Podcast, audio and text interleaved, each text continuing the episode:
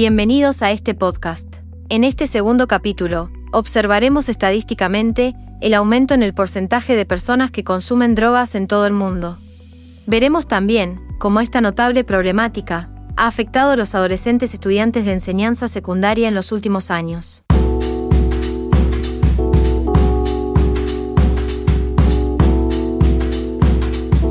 El consumo de drogas en el mundo es un fenómeno que se ha extendido ampliamente, afectando a personas de todas las edades, géneros y estratos sociales. Sin importar fronteras ni culturas, esta problemática genera impactos negativos en la salud física y mental de los individuos, así como en el entorno social y económico de las comunidades.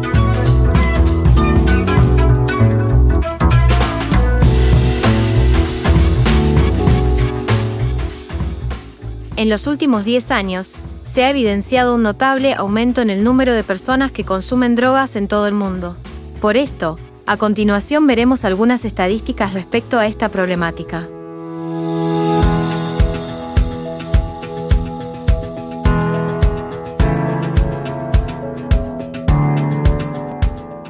Entre el año 2010 y el 2019, el número de personas en consumo de drogas aumentó significativamente a un 22%, siendo en total 275 millones de personas que hicieron uso de estupefacientes. Así también, se asegura que actualmente el total de consumidores de drogas aumentó un 11% en todo el mundo. Si se sigue con esta tendencia, se estima que para el 2030, unas 305 millones de personas serán consumidoras activas. En el año 2019, la Comisión Interamericana para el Control del Abuso de Drogas dio a conocer la problemática del consumo de sustancias psicoactivas a temprana edad. Al hablar de drogas, abarcamos un amplio espectro que incluye sustancias como el alcohol, el tabaco, el cannabis y la cocaína en todas sus modalidades de consumo. Estas sustancias representan algunas de las más comunes y reconocidas en el panorama del consumo de drogas.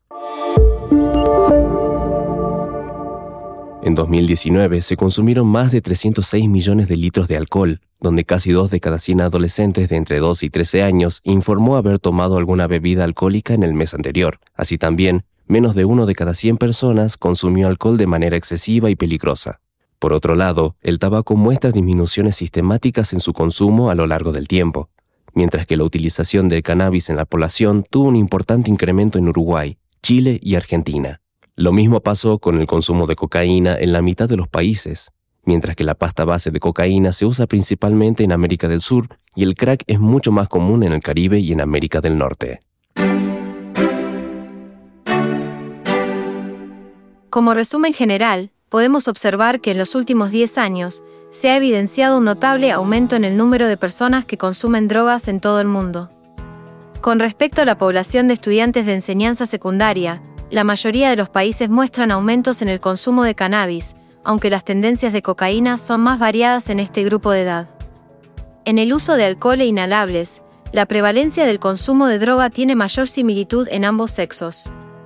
Así también, desde una nueva mirada sobre la seguridad y delincuencia transnacional, entendemos que las diferentes organizaciones criminales recurren a la simbiosis entre lo legal y lo ilegal. Esto contamina todas las dimensiones de la vida social y en gran parte a sus actores.